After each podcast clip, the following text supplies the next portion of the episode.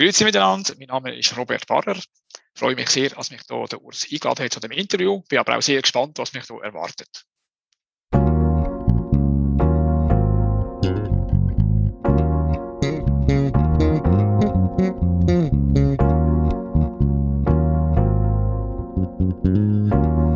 Leadership made simple.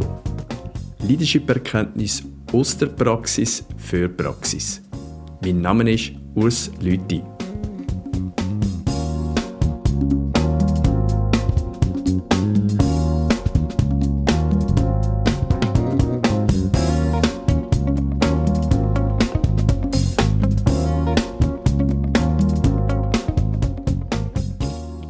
Mein heutiger Gast ist Robert Barrer. Er hat heute eigentlich zwei Hüte da. Er ist einerseits CEO von der Schneider Co. AG in Muri und gleichzeitig ist er auch Verwaltungsratspräsident von der Multigraph AG, ebenfalls in Muri. Hoi Rebi. Hoi Urs. Freut mich sehr, dass ich hier heute mitmachen darf. Ja, ich freue mich, dass du dich bereit erklärt hast. Ich werde eigentlich jetzt gerade eintauchen in das Gespräch mit der Einstiegsfrage, die ich all meinen Gästen stelle. Was macht dich zum Leader? Äh, für mich ist äh, Leader sein ähm, oder, oder Leadership ist für mich äh, keine One-Man-Show, sondern ich finde einfach, man muss äh, das Team in Prozesse einbinden und versuchen, das Team mit auf die Reise zu nehmen. Besonders in Zeiten, wie wir jetzt drinnen stecken.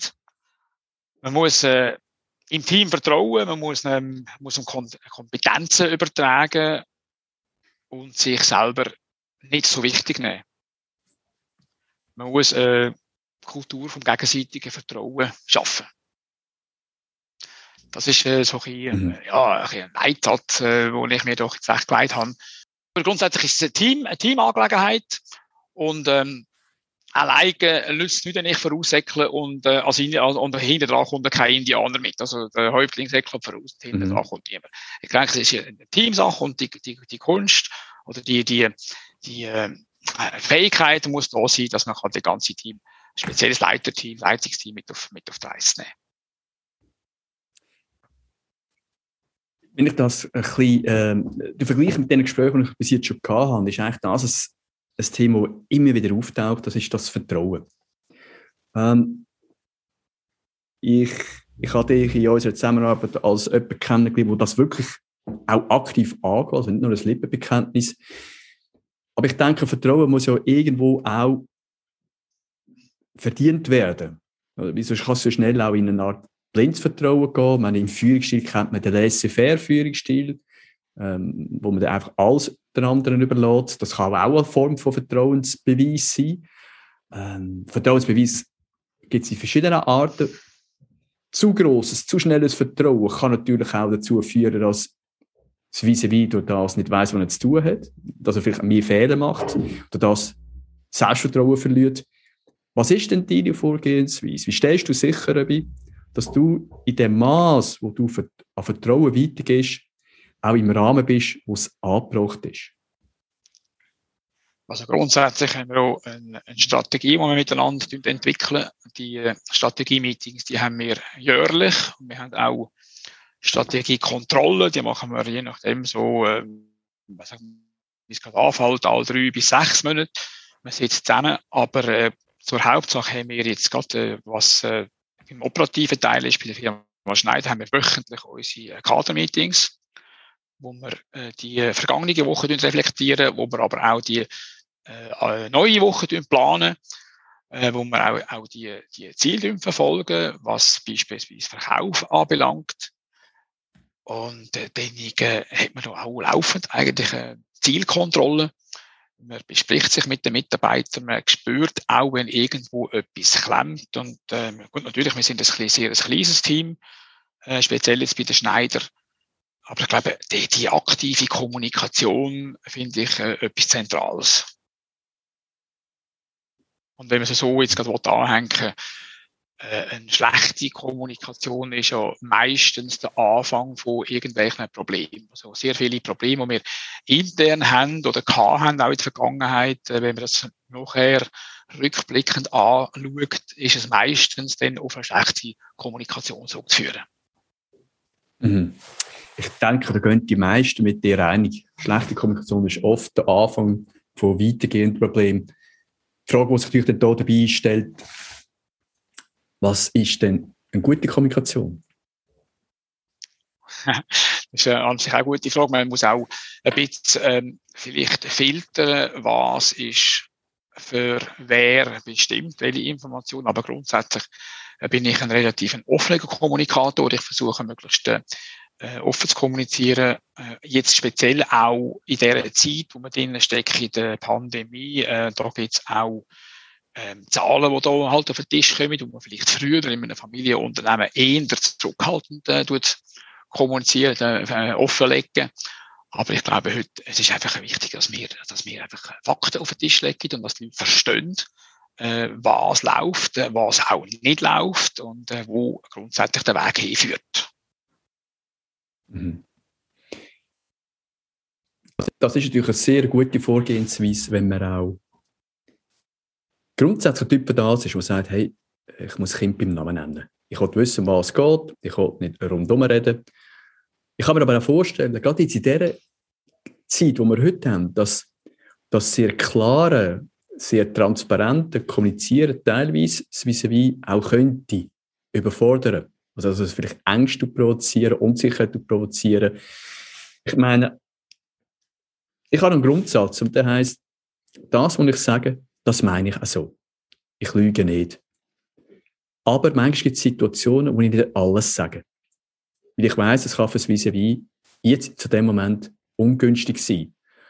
Ist das nicht auch ein Thema, das du als Unternehmer musst berücksichtigen musst? Es ist doch ein Unterschied, wie du mit deinem Kader eine wöchentliche Sitzung hast oder ob du jetzt an einem Mitarbeiter, äh, nicht zum Kader gehört, Informationen gibst, wo in dieser Deutlichkeit unter Umständen beim Mitarbeiter äh, eine gegenteilige Wirkung kann erzielen was du beabsichtigt glaube, hast. Ja, ich glaube, wir müssen auch das nötige Feingefühl haben, um zu spüren, ah, was sind das für Menschen? Wir haben jetzt für uns im Betrieb zum Beispiel Leute, die sind extrem ängstlich äh, in Bezug auf äh, Corona.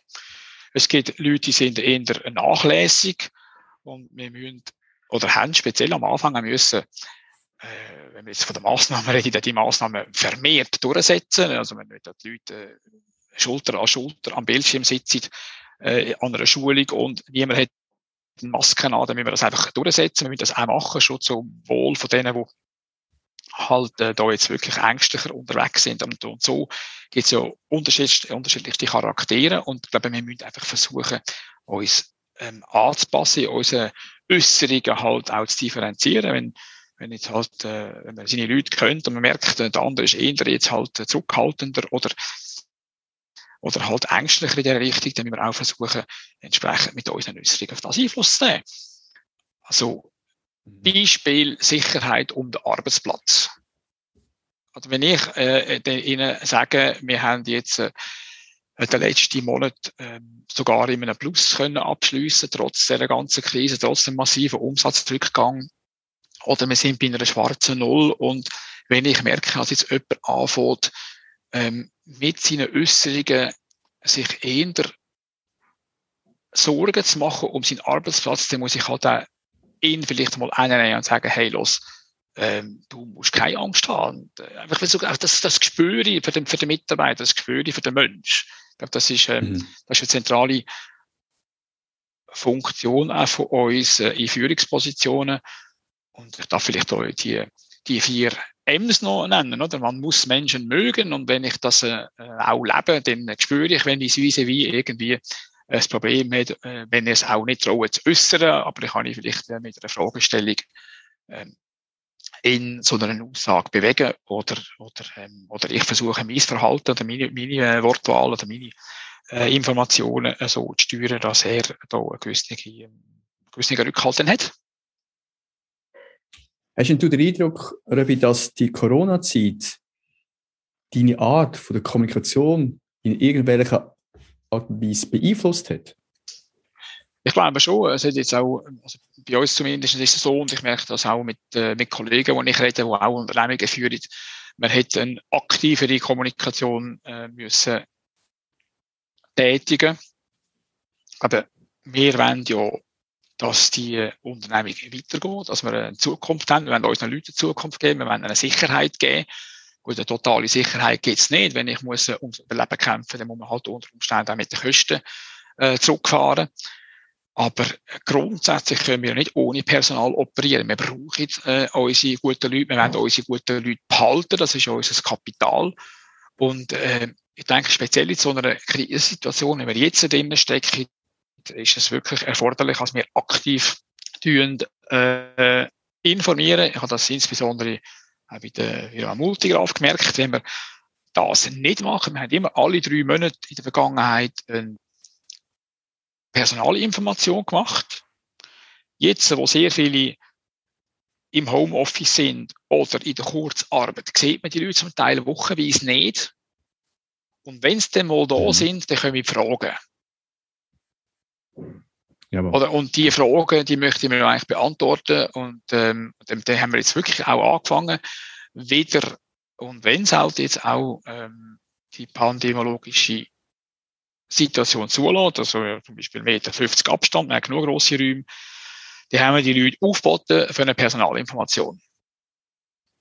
Und da hat man mhm. sich so äh, wieder austauscht. Und das tut den Leuten gut. Sie wollen, äh, sie wollen Sicherheit noch, sie wollen, sie wollen äh, vielleicht auch Fragen stellen. Sie, sie sind verunsichert und da wird man so gut wie möglich nehmen. Mhm. Mhm. Du bist ja, eben, du bist sehr ein kommunikativer Mensch. Ich habe gesehen, als ich ein bisschen recherchiere, du hast in der Vergangenheit schon vieles gemacht. Ähm, ich habe gesehen, du bist unter anderem bei der Mauerkultur, bist du im Stiftungsrat dabei. Du hast aber auch die Industrievereinigung Muri, wo du involviert bist. Äh, weiters bist du auch bei der EVA mal Verwaltungsrat gewesen, wenn ich das richtig, ja, richtig ja. recherchiert habe. Äh, bist aber dort weiterhin noch aktiv dabei. Äh, ich glaube, dir ist der, der, Austausch mit anderen wirklich auch wichtig. Ohne dir Welle zu nahe treten, kann aber das auch vielleicht manchmal auch in Asien müssen, dass man sehr sendenbewusst ist dass man sich wirklich gut kann mitteilen kann. Du kannst gut von Leuten hinstehen, du kannst gut mitteilen. In der Zeit, wie wir jetzt unterwegs sind, ist aber auch das gute Hören wichtig. So können das auch aufnehmen. Ähm, wie, wie gehst du davon, dass das nicht passiert? Dass du zwar mit einem guten Willen in ein Gespräch hineingehst, dich mit unterschiedlichen Leuten austauschen, aber am vis dann trotzdem die Möglichkeit gibst, und das natürlich auch bei deinen Mitarbeitern, sich können zu äußern, ohne dass du den Lead vom Gespräch zu schnell an dich reißt. Ähm, das ist tatsächlich so. Ähm, ich glaube, man muss auch ein bisschen selbstkritisch unterwegs sein und äh, man muss auch können zulassen. Und ich bin ja oftmals so, dass man, wenn irgendwie das wie etwas äußert, dass man einfach so sprudelt vor Ideen im Kopf. Man möchte eigentlich loswerden. Aber äh, dass, mich da, also ich da wirklich mir selber sagen, nein, jetzt äh, äh, Stopp, oder? Jetzt lohne ich mich wie Vilo reden und tue meine ähm, Idee oder meine Inputs jetzt zurückhalten oder sogar gar nicht äußern, weil ich hätte mein Vilo reden lassen. Und das ist mhm. schon eine Schwierigkeit, wo, wo ich kann und wo nicht immer gleich gut gelingt, dass ich mich da zurücknehme. Ja, aber es ist ein mhm. Bewusstsein da und ich glaube, da, da müssen wir uns vielleicht alle, alle manchmal in der Nase nehmen. Man, man ist immer der Leader und man, man, man zieht äh, die Sitzungen durch. Man ist, ja, da hat, man hat den Vorsitz und dann geht das oftmals ein bisschen so, dass man dann vergisst, äh, dass es noch vier oder fünf andere in der Runde hat und die möchte vielleicht auch noch etwas sagen. Mhm. Und, das ist, das ist, glaube ich, das Bewusstsein, einfach muss da sein, aber man braucht eine gewisse ähm, Selbstkritik, die man da muss zulassen Ich, ich habe noch einen anderen Punkt ähm, herausgefunden. Du hast mal so ein Intermezzo mit der Krankenkasse gehabt. Und zwar ist es um den Vorfall gegangen mit deiner Tochter, wo du die Versicherung anpassen Also ähm, äh, die Form von dem Versicherungspaket. Und das ist sogar so weit gegangen, dass das in die Medien gekommen ist. Also ich habe dann unter anderem beim Wolleranzeiger ist das auch thematisiert worden. Aus was entspringt das? Ist das so ein, ein extremes Gerechtigkeitsgefühl, das jetzt da vielleicht ein bisschen zum Tragen gekommen ist? Äh, oder was ist dort dahinter gestanden? Ja, das ist jetzt ein Vorfall, das ist relativ weit zurück, aber ich kann das vielleicht ein bisschen äh, ausweiten. Ich glaube, ich kann, das ist vielleicht ein bisschen ein Problem auch. Oftmals kann sein, in der, in der Führung von einer Firma, ähm, ich möchte eigentlich, dass es äh, in meinen Leuten gut geht, in meinem Umfeld gut geht.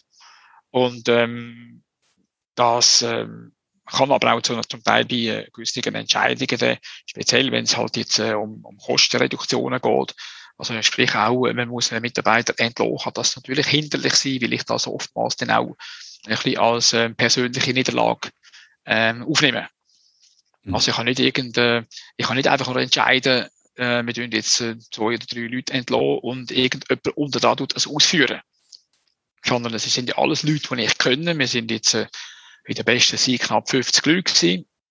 Man hat, äh, man hat alle Leute persönlich gehört, man kennt Familie und äh, das ist einfach etwas, wo einem, äh, einem an die Nieren geht. Ich glaube schon, dass ich ein gewisses äh, Gerechtigkeitsempfinden äh, habe. Und äh, mhm. ja, auch Mühe haben mit, äh, ja, mit, mit schwierigen Entscheidungen. Ja, wobei, ich glaube, das Mühe haben mit schwierigen Entscheidungen ist doch irgendwo auch immer ein bisschen abhängig, was das Thema ist. Und wenn das Thema Menschen sind, das ist ein Stück weit ja eigentlich eine, eine Mühe, die ich glaube, wo sogar ein Vorteil kann sein. Oder ich, ich glaube, Entscheid mit Mitarbeitern sollte nie schnell oder vorschnell einfach gemacht werden. Wir sollten ja sorgfältig unterwegs sein. Ich denke aber, dass der Ansatz vom, vom Gerechtigkeitssinn, wo du in dir trägst, noch begleitet wird durch den Punkt vom Menschenfreund. Ich, ich erlebe dich als jemand, der sehr ein menschorientierte Persönlichkeit ist. Also dir ist der Mensch wie sehr wichtig. Ähm, da hat aber auch, auch wieder in alles Gute, hat es irgendwo noch seine Gefahren drin. Also es gibt so den Grundsatz, der heißt, und ich hoffe, ich tue es niemand von meinem Zuhörer zu nahe treten, dass ein sehr guter Verkäufer äh, selten einen guten Vorgesetzten gibt. Und zwar, ich wollte das kurz begründen, warum das so ist ein Verkäufer hat das in seiner DNA inne. Der kämpft bis zum Letzten. Der, der weiß, jeder Kontakt ist wichtig und ich gebe nicht auf und ich gehe wieder und ich probiere es wieder und ich nehme immer wieder einen Anlauf. Irgendwann schaffe ich es mit dem. Und wenn ich mit dieser Denke in eine Führung gehe, dann kann das natürlich auch in einer Situation gefährlich werden, wo ein, wo ein Mitarbeiter da ist, wo man bei allen Liebe, bei allen Möglichkeiten, die man auch schon ausgeschöpft hat, eigentlich muss erkennen, da sind wir jetzt am Ende vom Weg. Da werden wir jetzt keine Lösung finden. Da kann eine gewisse Nachsichtigkeit dann vorhanden sein mit Leuten, die aus dem Verkauf, zum Teil aus dem Marketing kommen, die dazu kann führen, dass man zu lang zuschaut. Ich glaube, man macht ja seine Erfahrungen über all die Jahre und selbstverständlich ist mir das auch passiert. Äh, du hast schon mal einen Fall sogar so ein bisschen am Rand begleitet, ähm, dass man einfach an jemanden glaubt, jemanden fördert, jemandem noch Ausbildungen zahlt und am Schluss äh, wird man grundsätzlich enttäuscht. Und wenn man dann den Fall zurückverfolgt und noch einmal anschaut, dann muss man sogar sagen, ja, ähm, ich habe eigentlich von Anfang an einen falschen Weg beschritten, beziehungsweise die Wege hätten sich vielleicht schon vor zwei Jahren sollen trennen äh, Selbstverständlich passiert mir das auch und ähm, ja, vielleicht ist gerade da, da der, der Menschenfreund, der dafür kommt, man glaubt an jemanden, man hat vielleicht sogar, ja, sogar schon engere Beziehung aufgebaut und man merkt, es sind gewisse Mankos da, man versucht jetzt zu korrigieren, indem man äh, Schulungen anbietet, indem man einen Coach zur Seite stellt sogar. Und äh, am Schluss muss man auf das Ganze zurückschauen und sagen, es hat alles nichts genützt, nur gekostet. Mhm. Ja. Was sind denn deine Erkenntnisse aus dem? Oder es gibt ja viele Möglichkeiten, die dazu geführt haben, dass man vielleicht in Einzelfällen zu lang zugewartet hat.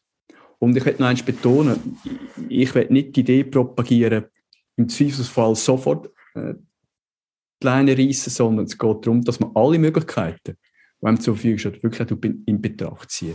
Ein Lieblingszitat, das ich habe, das kommt aus dem Englischen und das heißt du kannst das Ross zum Wasser führen, saufen muss selber. Oder? Das ist ja, äh, hängt auch zusammen mit dem, mit Mitarbeiter motivieren, Mitarbeiter weiterbringen. Ich glaube, es ist tatsächlich in der Verantwortung von einem Vorgesetzten, ein Umfeld zu schaffen, dass es am Mitarbeiter Ring fallen tut, dass es ihm wohl ist. Schlussendlich kann aber die Motivation nicht von einem Vorgesetzten angeheizt werden. Motivation ist etwas, das immer von innen kommt. Der Mitarbeiter muss sie eigentlich selber bringen. Als das Umfeld schaffen. Die, die Aussage, du kannst das Ross zum Wasser führen, saufen muss selber, geht aber in meinen Augen auch in die Richtung. Das heisst, wenn ich den Punkt erreicht habe, wo ich alle Möglichkeiten ausgeschöpft habe, um die Person so weit zu bringen, dass sie in der Lage ist, die Aufgabe, die sie dafür eingestellt ist, in dem Maß auch zu erfüllen. Wenn all die Maßnahmen nicht fruchten, dann gibt, kommt der Zeitpunkt, wo man muss einen Entscheid treffen muss, wo man sieht, dass entweder eine andere Aufgabe erwartet wird oder eventuell sogar eine Trennung nötig ist. Aber immer vorausgesetzt, man hat all die Maßnahmen vorher auch in Betracht gezogen. Kann es aber auch sein, dass wenn man schlussendlich einen Mitarbeiter muss entlassen muss, dass man unter Umständen auf dem Weg zur Masse, also zu dem Punkt, wo es darum geht, macht die Zusammenarbeit noch Sinn, möglicherweise in den Ziel oder in den Vorgaben oder in Zusammenarbeit als Vorgesetzte gewisse Aufgaben nicht wahrgenommen hat. Ja, das, äh, das kann durchaus sein.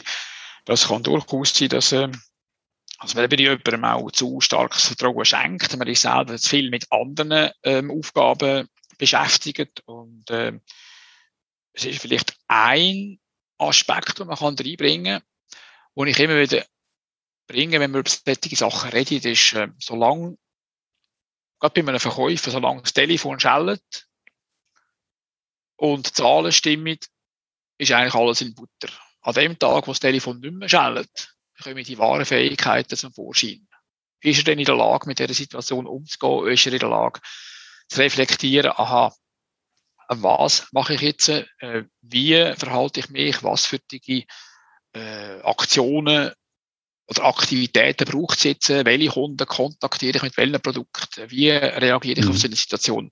Und dann kommen die wahren Fähigkeiten führen und, und, äh, und dann kann man natürlich äh, mit einem Coaching Einfluss nehmen, man kann die Leute ein bisschen ähm, stärker zur Brust nehmen, aber irgendwann müssen sie dann auch wieder selber die richtigen beschreiten. Und wenn, wenn das nicht funktioniert, ähm, ja, dann kann es durchaus sein, dass es halt äh, zu einer Training muss kommen. Hm. Die, also das Coaching von Vorgesetzten ist nach meinem Dafürhalten ein Thema, das in Zukunft noch viel mehr Platz wird rein. Die Situation ist ja heute so, dass wir in einigen Branchen die Leute, die man eigentlich wette, die man braucht, gar nicht mehr finden. So wie es auch Branchen gibt, wo es ein Überangebot gibt. Also ich könnte da äh, nicht einseitig darstellen. Aber gerade die Branchen, wo, wo man den Markt nicht hat, dass man einfach schnell äh, das Inserat schaltet, schnell ins Internet geht und man hat die Fachkraft. Das ist in vielen Branchen ein Wunschdenken, das gibt es nicht. Das heißt, der Vorgesetzte muss in der Lage sein, muss er befähigt werden, seine Mitarbeiter weiterzuentwickeln. Darum ist eigentlich meine Meinung dazu, wenn ein Mitarbeiter versagt, ist es in der Mehrheit der Fälle, dass die Führung nicht richtig funktioniert hat. Ja, ich glaube, das ist ein bisschen ähm, überspitzt formuliert. Ich glaube, der Mitarbeiter, gut, kann natürlich dann, äh, davon bei der Rekrutierung schon an. Aber grundsätzlich muss der, der Mitarbeiter mal Fähigkeiten mitbringen. Und äh, dort gibt es natürlich auch viele Einschätzungen. Es gibt Leute, die können sich auch extrem gut verkaufen. Man schätzt dann so einen Mitarbeiter oder so einen neuen Mitarbeiter mhm. anders ein, wie das dann tatsächlich das dann rauskommt. Aber äh, ich glaube, ein also bei uns, bei uns ist es so, wir finden unsere Fachleute grundsätzlich nicht. Die gibt es nicht. Wir müssen immer Leute äh, einstellen, die die technischen Fähigkeiten mit sich bringen, aber der Rest müssen sie äh, im Betrieb lernen. Also wir müssen die grundsätzlich selber äh, ausbilden und äh, also mindestens branchenspezifisch ausbilden. Unsere Branche ist dermaßen klein und, und äh, spezialisiert, dass wir da äh, keine Leute finden, die gar einfach in, in, in ein äh, in ein gemachtes Nest hineinhocken. Das funktioniert nicht. Das sind wir uns eigentlich gewöhnt. Aber, aber was Kunst ist ja, dass wir Leute rekrutieren, die zu unserem Team passen, die zu unserer Firmenkultur passen und äh, in der Lage sind, sich auch entsprechend weiterzuentwickeln. Mhm. Und ähm, da ist natürlich äh, schon das eine oder das andere Mal, wo man da halt auch dann äh, nicht immer die äh, richtigen Entscheidungen gefällt hat. Das gesagt, ich meine, da gibt es einfach, man, man tut eine Person äh, falsch einschätzen und dann am Schluss, äh, am Schluss, gerade bei wichtigen Positionen oder wichtigeren Positionen, da denke ich zum Beispiel so einen Kundendienstmitarbeiter, äh, da kann durchaus dass man mal halt eine falsche Entscheidung fällt oder, oder, oder ein Verkäufer oder Verkäufer, das ist ganz, ganz schwierig. Jetzt haben wir eine Faustregel gegeben, du musst sieben Leute einstellen, bis du einen richtigen Verkäufer hast. Und das ist natürlich äh, äh, ja, das wäre natürlich viel. Wäre viel, oder? Aber, Grund, aber, aber, aber einfach zu sagen, man, man hat halt nicht immer äh, den Wunschkandidat zur äh, Hand und dann versucht man, jemanden in die Richtung zu entwickeln, äh, mit entsprechenden Weiterbildungen, Ausbildungen, äh, mit dem entsprechenden Ausbildungsprogramm, auch intern. Äh, und das, das funktioniert nicht immer auf, also so, wie man es gerne hätte. Also es gibt einfach, gibt einfach Fehlentscheidungen. Hm. Gut, ich, ich denke, ein Stückchen ist das auch das unternehmerische Risiko. Ich glaube, die Idee zu haben, jedes Mal ein, ein hundertprozentigen Treffer können zu landen, ist auch bei der Rekrutierung utopisch. Das geht sicher nicht. Äh, aber wenn wir gerade bei dem Thema sind von der Rekrutierung, ich glaube, es geht ja, es geht ja die zwei Aspekte. Das ist die Kompetenz von einer Person. Und das andere ist ja die Persönlichkeit, das Engagement, das er kann, wird an den Tag legen. Äh, meine Erfahrung ist, ich bin jetzt, ich habe so ein Eindruck bekommen, du siehst, dass es ähnlich ist, wenn ich mich muss entscheiden ich tendenziell eher den Kandidat vorziehen, der das Potenzial hat, der aber noch nicht fertig in der Entwicklung ist, dafür aber vom Charakter her in die Unternehmung einpasst. Weil ein ein hochqualifizierter Spezialist, der eigentlich fertig entwickelt ist, aber charakterlich nicht in mein Team passt, da zahle ich noch den höheren Preis. Wie ist deine Erfahrung dazu? Oder wie siehst du das? Da kann ich nur unterstreichen, äh, da haben wir ab und zu jetzt auch in den letzten Tagen noch so Diskussionen geführt. Ich bin eher einer, wo jemand einstellt, wenn ich sogar, solange jetzt mal grundsätzlich die, fachlichen Kompetenzen passen, Jetzt habe ich zwei Kandidaten, der eine, der ist jetzt wirklich perfekt und äh, war einer von der fachlichen Seite und der andere vielleicht ein bisschen weniger, dann nehme ich, dann nehme ich mir den, der charakterlich einfach bei uns ins Team passt. Also der, äh, einer, der in zu unserer Firmenkultur passt. Ich sage, Firmenkultur ist mir noch sehr wichtig. Ähm, einfach so, zum Team passt. Wir müssen um uns Leute um, äh, Entschuldigung, um uns um Leute gruppieren, wo es auch Spaß macht, mit ihnen zusammen zu arbeiten. Wir verbringen so viel Zeit mit diesen Leuten. Mhm.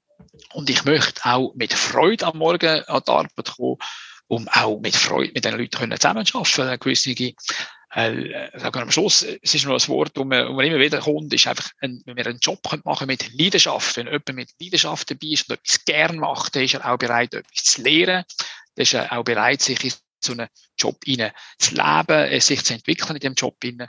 Aber äh, es muss ein, ein Charakter sein, eine Persönlichkeit sein, Frau oder Mann spielt gar keine Rolle, wo, wo ins, ins bestehende Team passt. Also wir haben auch schon Leute rausgenommen aus dem Team. Und wir haben gesagt, ja, das passt jetzt hinten und vorne. Also, äh, es gibt ja das Beispiel mit dem faulen Äpfel, oder? Du musst den faulen Äpfel rausnehmen, bevor er alle anderen ansteckt, oder? Und, und das sind wieder so vielleicht Fehlentscheidungen, wo man mal einst jemand falsch eingeschätzt hat. Man probiert zwei, drei Jahre lang und irgendwann muss man sagen, es passt einfach nicht. Das Beispiel, das wir vorher darüber geredet haben, das ist genau so ein Fall. Er hat daran geglaubt. Zwei, drei Jahre lang hat man, hat man das hin und her gemacht und am Schluss, wo dann die Person nicht mehr da war, hat sich plötzlich auch intern äh, hat, sich, hat sich plötzlich Fenster aufgetan. Leute, die sich ganz anders verhalten haben, sie haben sich angefangen entwickeln.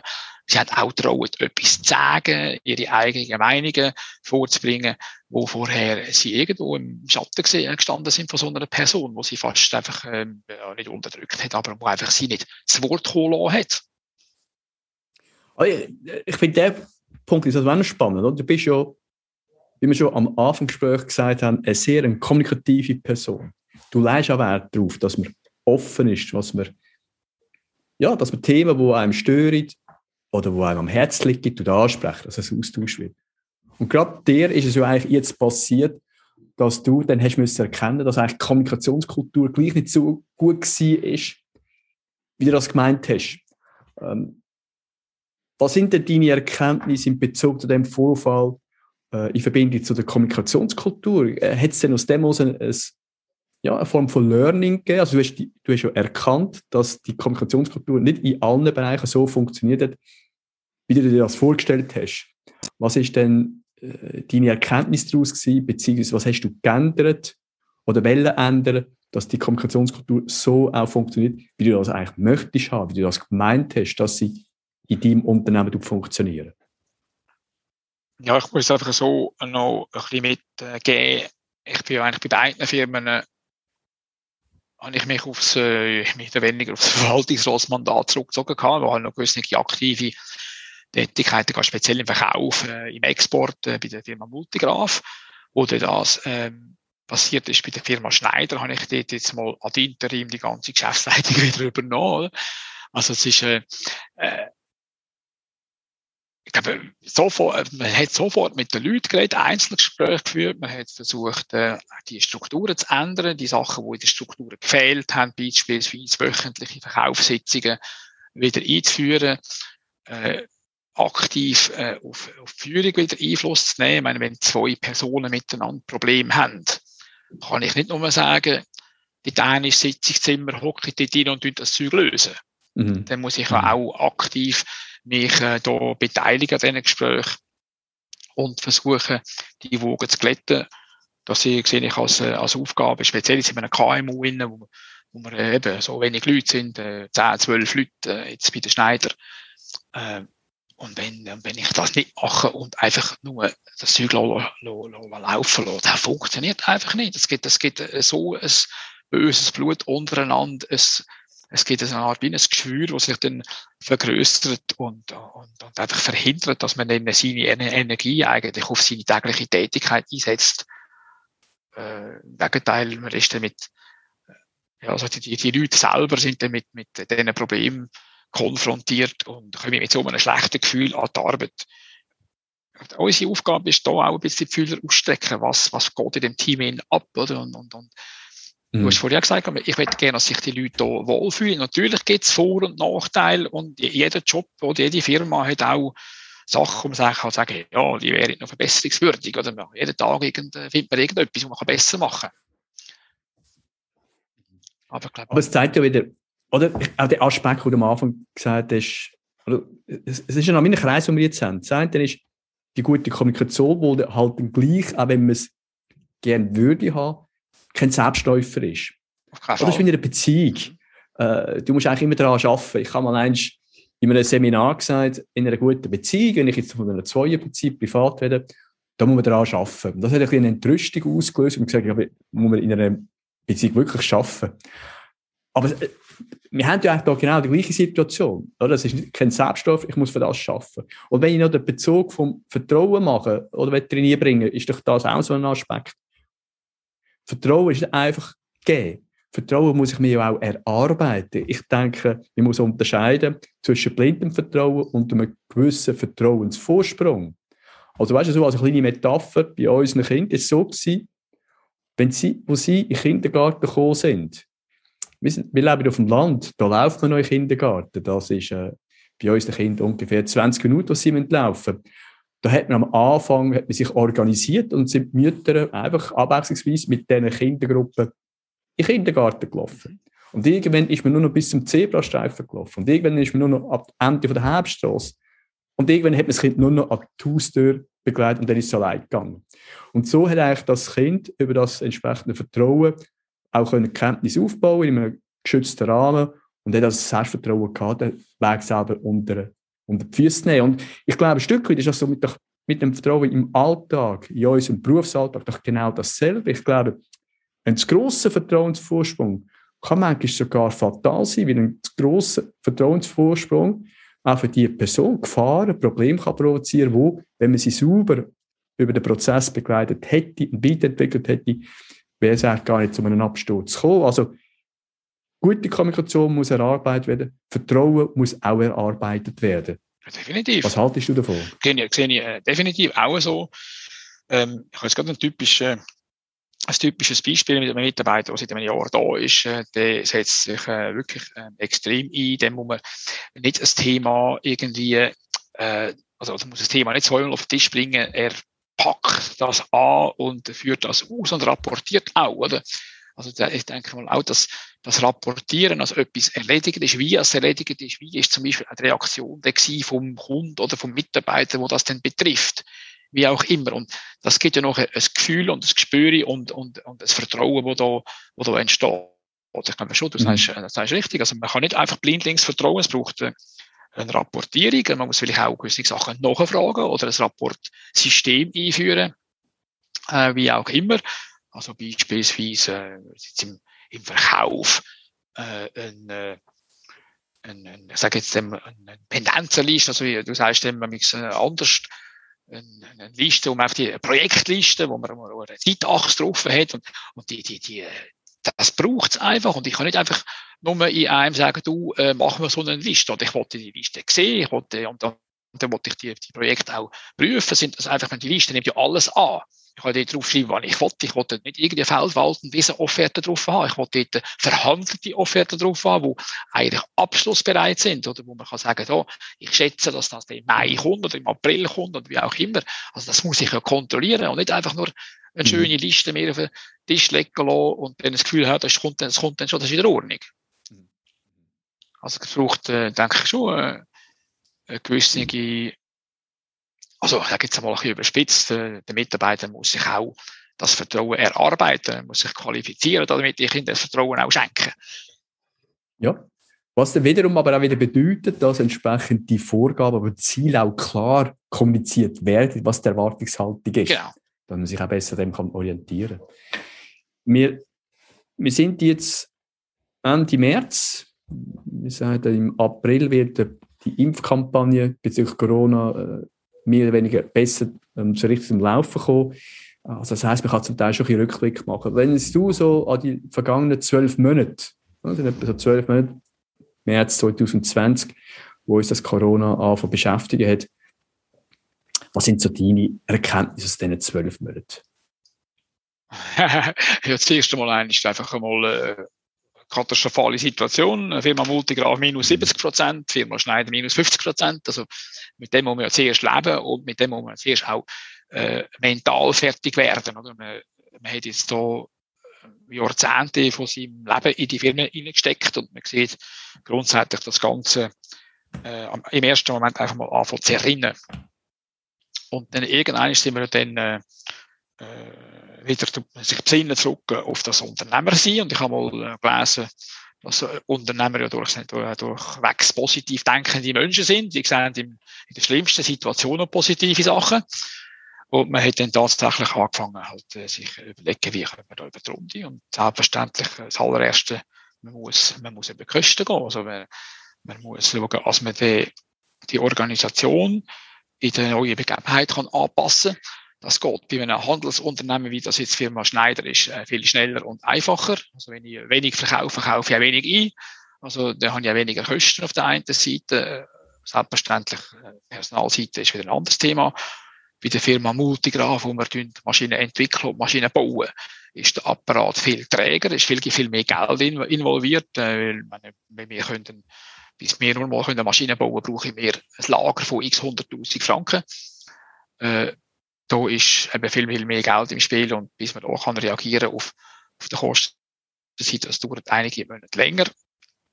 Also wenn ich jetzt einfach mal aus der Schule plaudere, selbstverständlich haben wir auf alle äh, vom Staat angebotenen Lösungen zurückgriffen und zurückgreifen müssen. Und äh, wir sind jetzt glücklicherweise auf der, auf der Personalseite ein paar Leute weniger. Äh, glücklicherweise haben, haben sich ein paar, also wir haben drei Pensionierungen gehabt, wir haben vor allem die jüngeren Mitarbeiter sind weitergezogen, die wollen äh, Sicherheit haben. Jetzt geht es wieder um das Thema Sicherheit. Und die wollen, mhm. die wollen mhm. nicht äh, das Gefühl haben, nächsten Monat werden wir entlassen.